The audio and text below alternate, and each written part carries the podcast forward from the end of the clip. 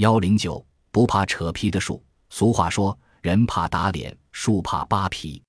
虽然在世界上不怕打脸的人不曾听说有过，但不怕扒皮的树倒确确实实存在。树皮可是个大家族，有多少种树，就有多少样的树皮。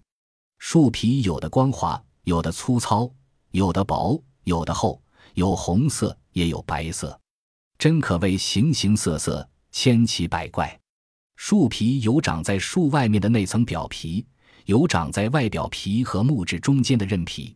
外表应像忠诚的卫士，终日顶风冒雨，遮挡烈日霜雪，护卫着树的全身，保证树体内韧皮部上下运输线的畅通无阻。如果树皮遭到破坏，就会使运输线受阻，造成根部得不到营养而饿死。树上的树叶得不到水分而无法进行光合作用，也就慢慢枯萎。可见“树怕扒皮”的说法是有道理的。然而，树中也有在扒皮之后仍能死里逃生的硬汉子，栓皮栎树就是一个例子。栓皮栎树在一生中寿命为一百至一百五十年，虽要经过几次扒皮，却不会伤筋动骨，而且仍然生命不息、健壮的成长。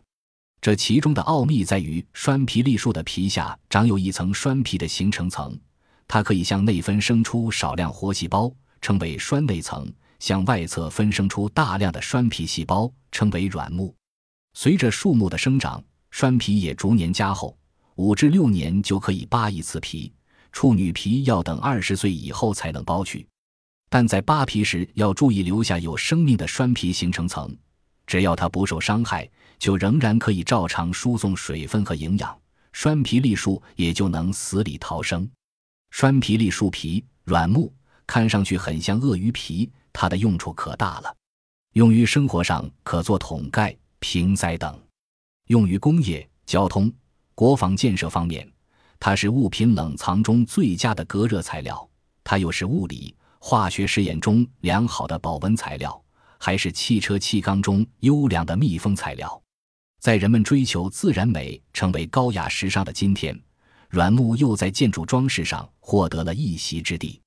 科学家对树木形成层的研究正在应用于对杜仲、黄柏、厚朴等制作中药材的树木地取皮上，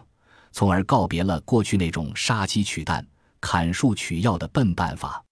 如果这一方面的研究能应用于更多的树种，人们的生活中将会有更加丰富的树皮制品。